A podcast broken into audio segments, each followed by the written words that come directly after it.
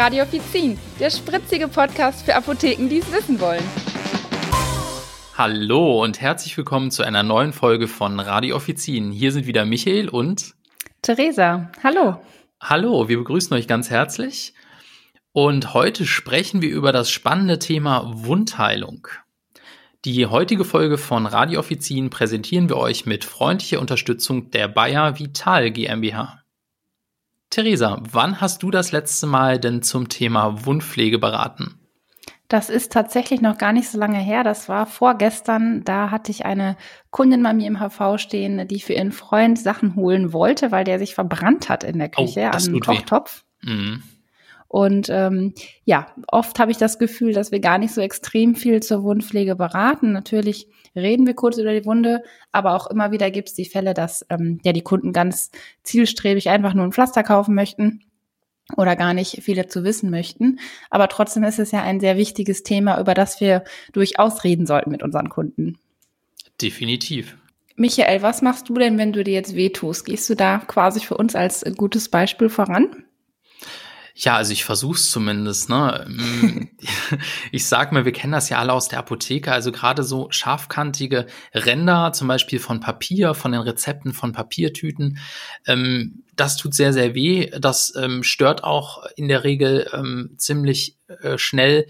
Und ähm, das, das ist halt eine häufige Ursache, aber genauso auch aus dem Haushalt zu Hause mit, mit Scheren oder mit Messern oder auch Konservendosen, wo man sich schnell dran schneiden kann. Ähm, aber natürlich auch Stürze oder Unfälle können zu Hautverletzungen führen. Ähm, ich orientiere mich meistens bei der Behandlung dann an der Ursache des Hautschadens. Also sprich, ich gucke mir erstmal genau an, was ist denn da Sache und wie sieht die Wunde aus. Genau, also im Endeffekt gibt es ja viele Möglichkeiten, sich weh zu tun. Da hast du recht. Und da müssen wir auch immer schauen, wie wir vorgehen. Wie ist das denn jetzt, wenn du quasi eine blutige Wunde hast, eine kleine Verletzung, lässt du die auch schon mal einfach so trocknen? Naja, also ganz ehrlich, ähm, meine Oma, die hat mir ja wirklich viele gute Ratschläge mit auf den Weg gegeben, aber das Thema Wundversorgung, das hat sich mit den Jahren gewandelt. Mhm. Äh, trotzdem nochmal danke, Oma, aber mittlerweile, ähm, ja, so leichte Hautverletzungen trocknen lassen an der Luft geht gar nicht. Mhm. Ähm, die Zeiten, die sind echt überholt. Das macht man eher wirklich mit der modernen Wundversorgung, also sprich äh, sanft reinigen, desinfizieren und dann anschließend behandeln und abdecken. Genau. Theresa, kannst du dich denn erinnern, wie das Versorgen mit Pflasteraufkleben als Kind war? Puh, ja, kann ich mich. Also oft ist es ja so, wenn man sich als Kind verletzt hat, dass man selber direkt dachte, es ist irgendwie total schlimm und man braucht direkt Hilfe. Ähm, und ja, meistens hat man dann auch direkt ein schönes buntes Pflaster bekommen, wenn das so schnell zur Hand war. Und ja, darüber hat man sich dann auch mal direkt gefreut und das war auch vergessen, dass es gerade noch wehgetan hat. Ähm, und ich glaube, das ist auch ganz wichtig, dass man da ähm, quasi ja Ruhe bekommt und Verständnis bekommt und vielleicht auch die Eltern nicht so ja aufbrausend reagieren, wenn irgendwie was passiert ist, sodass das Kind selber auch ruhig bleibt und gar nicht denkt, es ist jetzt so dramatisch. Ähm, aber trotzdem merkt man, dass es halt total den psychologischen Effekt hat. Ähm, und auch nicht nur das, sondern auch, dass die erste Hilfe, also auch selbst bei kleinen Verletzungen sehr, sehr wichtig ist, ja, und dass das halt ähm, ja direkt wirkt ähm, was natürlich nicht so schön ist und worauf man sich nicht freut als Kind, ist, wenn man das Pflaster dann wieder abmachen muss oder das abgezogen wird. Darauf freut man sich nicht, aber daran denkt man natürlich nicht im ersten Moment, wenn man das erstmal braucht. Ja, nicht alle Hautverletzungen bedürfen gleich einer ärztlichen Behandlung. So kleine oberflächliche Schnitt- oder Schürfwunden, die können mit dem nötigen Sachverstand und ein bisschen Desinfektionsmittel und auch mal einem Pflaster oder einer sterilen Kompresse selbst versorgt werden. Zur schnelleren Hautabheilung, da kann man unterstützen natürlich eine Salbe auftragen, aber welches der zahlreichen verfügbaren Präparate verfügt jedoch über eine ausreichend belegte Wirksamkeit? Das ist ja wirklich eine Frage. Genauso wie in welchen Schritten läuft die Wundheilung ab und wie kann man die unterstützen, beziehungsweise wie kann man die vielleicht sogar beschleunigen? Ähm, heute haben wir Gelegenheit, diese und weitere Fragen mit Herrn Julian Gorski zu besprechen. Und Theresa, die hat da ein Interview mit dem Herrn Gorski geführt. Lieber Herr Gorski, herzlich willkommen bei Radio Offizin. Hallo, es freut mich sehr, hier sein zu können. Ja, schön, Sie zu hören. Vielleicht stellen Sie sich einmal ganz kurz in eigenen Worten vor. Ja, mein Name ist Julian Gorski. Ich bin von Beruf aus Apotheker, habe in Münster Pharmazie studiert, und bin jetzt seit einigen Jahren schon bei der Firma Bayer tätig und zwar da in der medizinisch-wissenschaftlichen Abteilung. Beschäftige mich da in dem Bereich vor allem rund um die Haut mit einem besonderen Fokus auf den Bereich der Wundheilung. Ja, dann sind Sie ja heute der perfekte Ansprechpartner für unsere Folge und natürlich auch für uns PTA immer wieder schön zu hören, dass Sie Apotheker sind und selber auch den Apothekenalltag äh, kennengelernt haben. Ja, Schnitt- und Schürfwunden sind ja jetzt schnell passiert und viele schwören ja auch darauf, die Wunde jetzt einfach an der Luft trocknen zu lassen. Wieso sollte man die Wundheilung denn jetzt unterstützen? Es ist richtig, was Sie sagen. Die Verletzungen im Alltag passieren wirklich schnell. Jeder von uns kennt das, vor allem die kleineren Kinder, gerade jetzt, wo kurze Hosensaison ist, fallen doch gerne mal auf die Knie. Und gerade solche Altersverletzungen natürlich dazu, dass ich die Haut verletze. Und die Haut, die ist für uns die Schutzbarriere für unseren Körper nach außen. Das heißt, die schützt uns vor Infektionsrisiken. Ganz klar natürlich vor Bakterien oder Viren, aber auch natürlich anderen Erregern wie Pilzen oder ähnliches. Und wenn meine mhm. Haut jetzt defekt ist, habe ich natürlich die Gefahr, dass diese Erreger quasi in meinen Körper kommen und da möglicherweise so im schlimmsten Fall systemische Infektionen hervorrufen, die dann für meinen Körper auch durchaus herausfordernd werden können.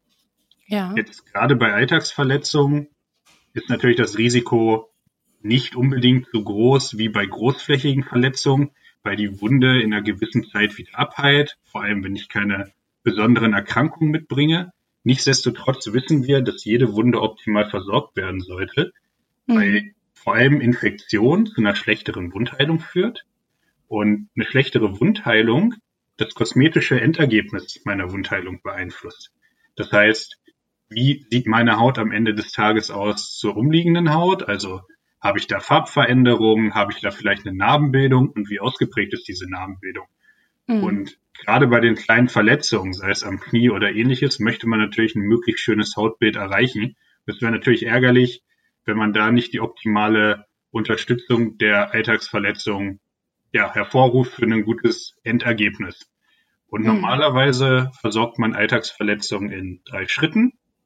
Die erste ja, Herangehensweise ist eine Reinigung. Normalerweise reicht da Leitungswasser oder sauberes Wasser aus. Gibt auch spezielle Lösungen, die man da verwenden kann. Und wenn man der Meinung ist, es könnte ein Infektionsrisiko vorliegen, wenn ich zum Beispiel eine stark verschmutzte Wunde habe, dann macht es auch Sinn, zusätzlich zur Reinigung noch ein antiseptisches Produkt aufzutragen. Das kann eine Salbe oder ein Spray sein. Das sorgt dann einfach dafür, die Menge an Bakterien in meiner Wunde zu reduzieren. Anschließend würde man noch was zur Wundheilungsunterstützung auftragen. Das können passende Arzneimittel oder Medizinprodukte sein. Je nachdem, was ich dann nehme, macht es auch Sinn, abschließend noch eine Abdeckung aufzutragen, also ein klassisches Pflaster oder einen Verband, um quasi die physikalische Schutzbarriere nach außen wiederherzustellen. Und so zusätzlich natürlich auch noch vor dem Austrocknen zu schützen. Mhm.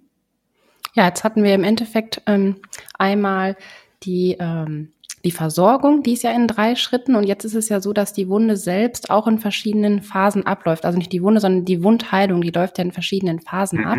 Und diese gehen ja in der Regel auch fließend ineinander über oder überlappen sich teilweise sogar etwas. Wie genau läuft jetzt dieser Wundheilungsprozess ab? Wie Sie gerade schon gesagt haben, die Wundheilung selber läuft in verschiedenen Phasen. Momentan unterscheidet man drei Phasen ab. Und dabei ist es ganz spannend, dass die Schritte der Wundversorgung, also Reinigung, Unterstützung der Wundheilung und ich sage jetzt auch mal die physikalische Schutzschicht, sich auch spiegeln im Wundheilungsprozess der Phase. Man redet mhm. von einer ersten Phase, die Reinigungsphase, dann gibt es noch eine Proliferationsphase und eine Epithelisierungs- bzw. Umbauphase. Und die erste Phase, die Reinigungsphase, das ist die, die direkt nach der Verletzung startet. Das heißt, man hat erstmal eine leichte Blutung.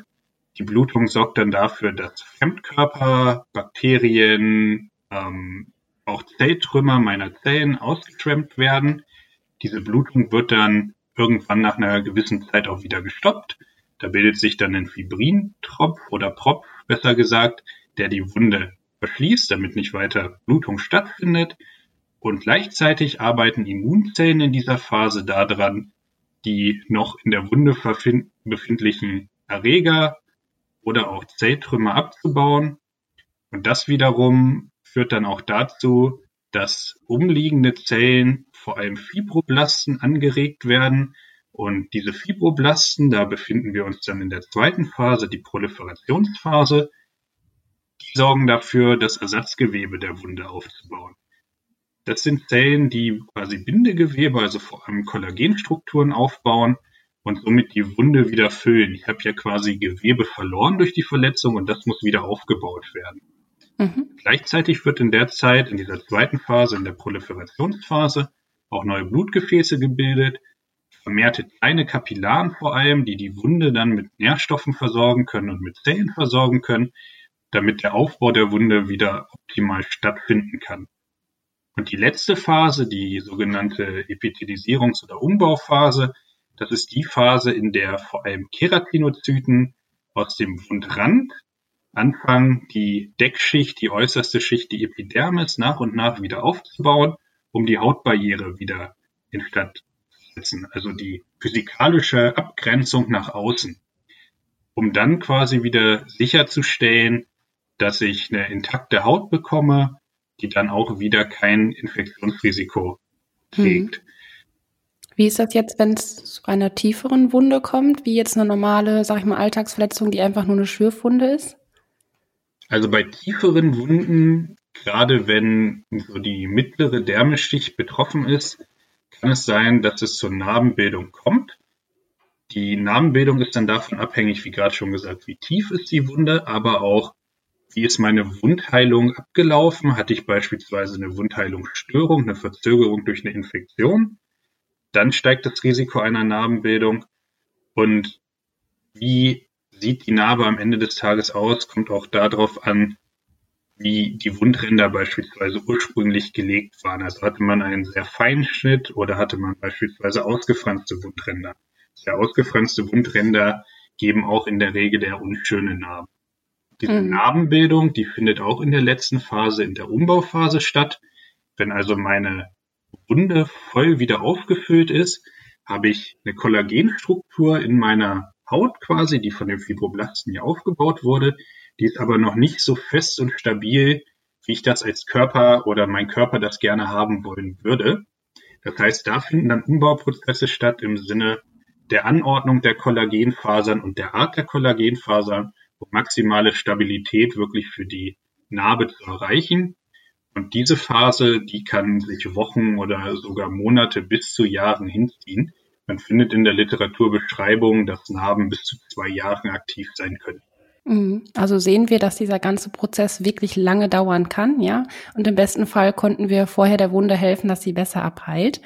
Ich fasse es nochmal kurz zusammen. Also bei der Wundheilung versucht der Körper also in den drei verschiedenen Phasen die Schäden im Gewebe erstmal zu verschließen, ja. Das ist ganz wichtig, einfach um Infektionen, die Austrocknung oder auch andere Folgeschäden zu vermeiden. Wie lange jetzt eine einzelne Phase genau dauert, das kann sich jetzt individuell natürlich unterscheiden. Wir haben es jetzt gerade mit dem Beispiel der Narbe gehört. Ähm, ist das jetzt bei allen Wunden der Fall, dass sich das unterscheidet? Es ist nicht bei allen Wunden der Fall, dass sich eine Wundheilung stark in der Zeit unterscheidet. Man geht davon aus, dass Alltagsverletzungen, wenn man sie auch mit Produkten, die speziell dafür entwickelt wurden, unterstützt, so circa sieben bis 14 Tage für ihre Heilung brauchen. Dazu zählen mhm. also Standardverletzungen wie die Schürfwunden oder die Schnittwunden im Alltag. Darunter zählen aber auch Anwendungen, die man aus der dermatologischen Praxis kennt. Beispielsweise die Anwendung von Lasersystemen oder ein Microneedling. Das sind auch kleine oberflächliche Wunden.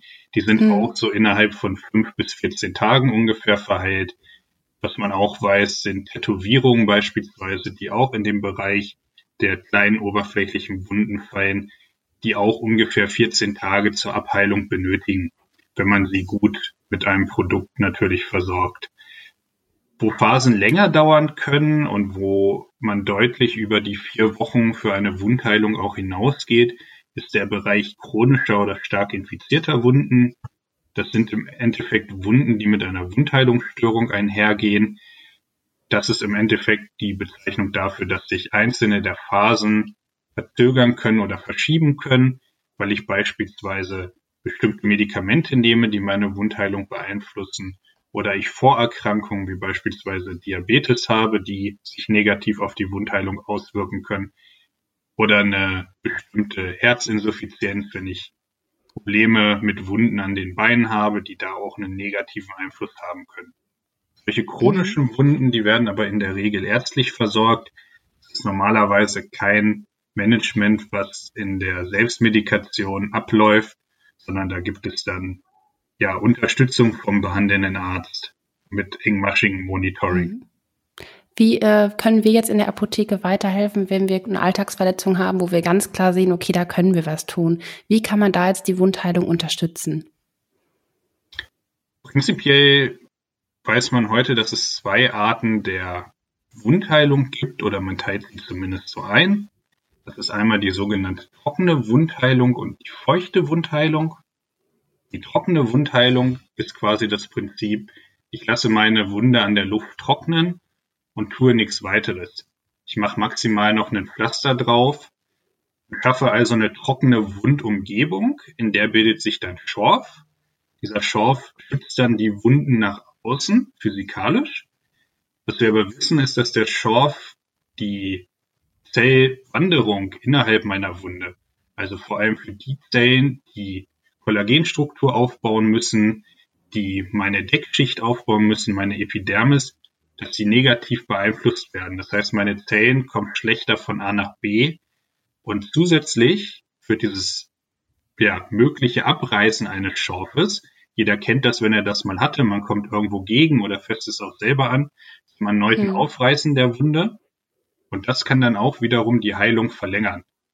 Deswegen weiß man seit einigen Jahrzehnten eigentlich schon, dass die beste Wundumgebung momentan eine feuchte Wundumgebung ist, das heißt, ich erhöhe den Feuchtigkeitsgehalt im Bereich meiner Wunde und ermögliche dadurch vor allem Zellen einfacher von A nach B zu kommen, damit die ihre Arbeit besser machen können und habe dadurch auch noch den Vorteil, dass ich ja die Wunde elastisch halte und das kann ich tun mit unterschiedlichen Produktarten. Da gibt es beispielsweise wasserhaltige Salben und Cremes. Es gibt spezielle Gele, oder auch besondere Pflaster, das sind Beispiel Hydrokolloidpflaster, die schaffen also ein Wundmilieu, was Feuchtigkeit spendet.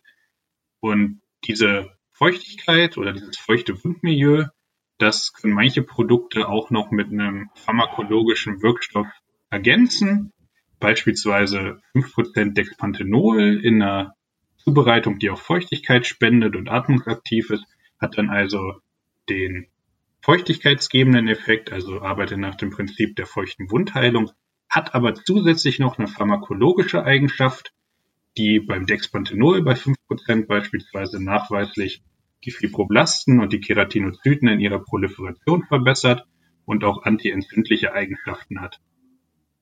Dann gibt es natürlich auch noch die Möglichkeit, mit anderen Tricks zu arbeiten, in solchen Formulierungen wie beispielsweise den pH-Wert der Wunde noch anzupassen.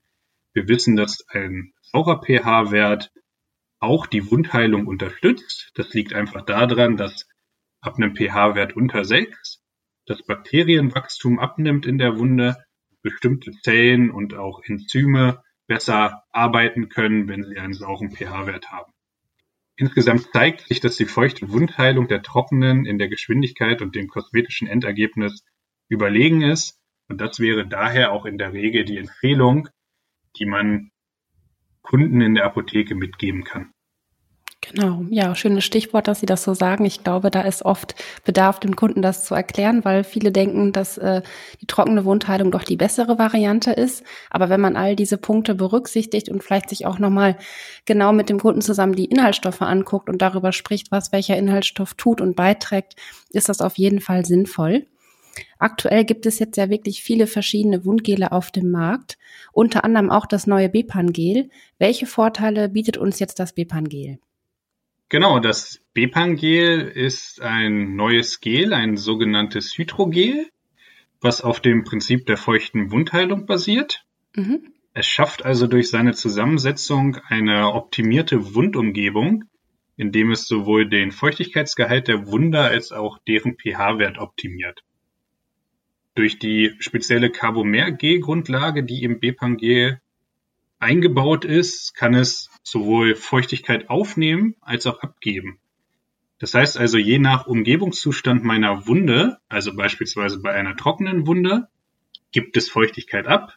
Bei einer feuchten Wunde, wie beispielsweise eine Schürfwunde, nimmt es Feuchtigkeit auf, kann es so sehr intelligent agieren. Und es ist also erstmal egal, auf welche Art von Wunden ich dieses Produkt jetzt auftrage. Mhm. Gleichzeitig kann es noch den pH-Wert der Wunde regulieren und zwar in einen saureren Bereich einstellen. Was man weiß, ist, dass ein pH-Wert unter 6 die Wundheilung fördern kann und gleichzeitig auch das Bakterienwachstum reduzieren kann. Zusätzlich bildet Bepangel noch einen schützenden Film auf der Wunde, der vor weiteren Infektionsrisiken schützen kann. Und dieser Film oder das Produkt selber hat dann auch noch eine angenehm kühlende Wirkung. Und das führt dann auch zur Linderung von empfundenen Schmerzen. Das heißt, auch gerade so beim ersten Ouch-Moment kann das natürlich nochmal zu einer Linderung führen. Darüber hinaus ist das Bepangel eine vegane Formulierung und hat eine lange Haltbarkeit von 36 Monaten. Und diese 36 Monate gelten auch im Endeffekt nach Anbruch. Das heißt also, sobald ich das Produkt aufdrehe, ist es noch bis zum Ende der aufgedruckten Laufzeit zu verwenden. Und das ist natürlich ein toller Vorteil auch für die Apotheke, weil ich ja in der Regel mich nicht mehrmals hintereinander in einer Woche oder an einem Tag verletze, mhm. sondern auch quasi über Monate hinweg vielleicht nochmal ein Produkt verwenden möchte.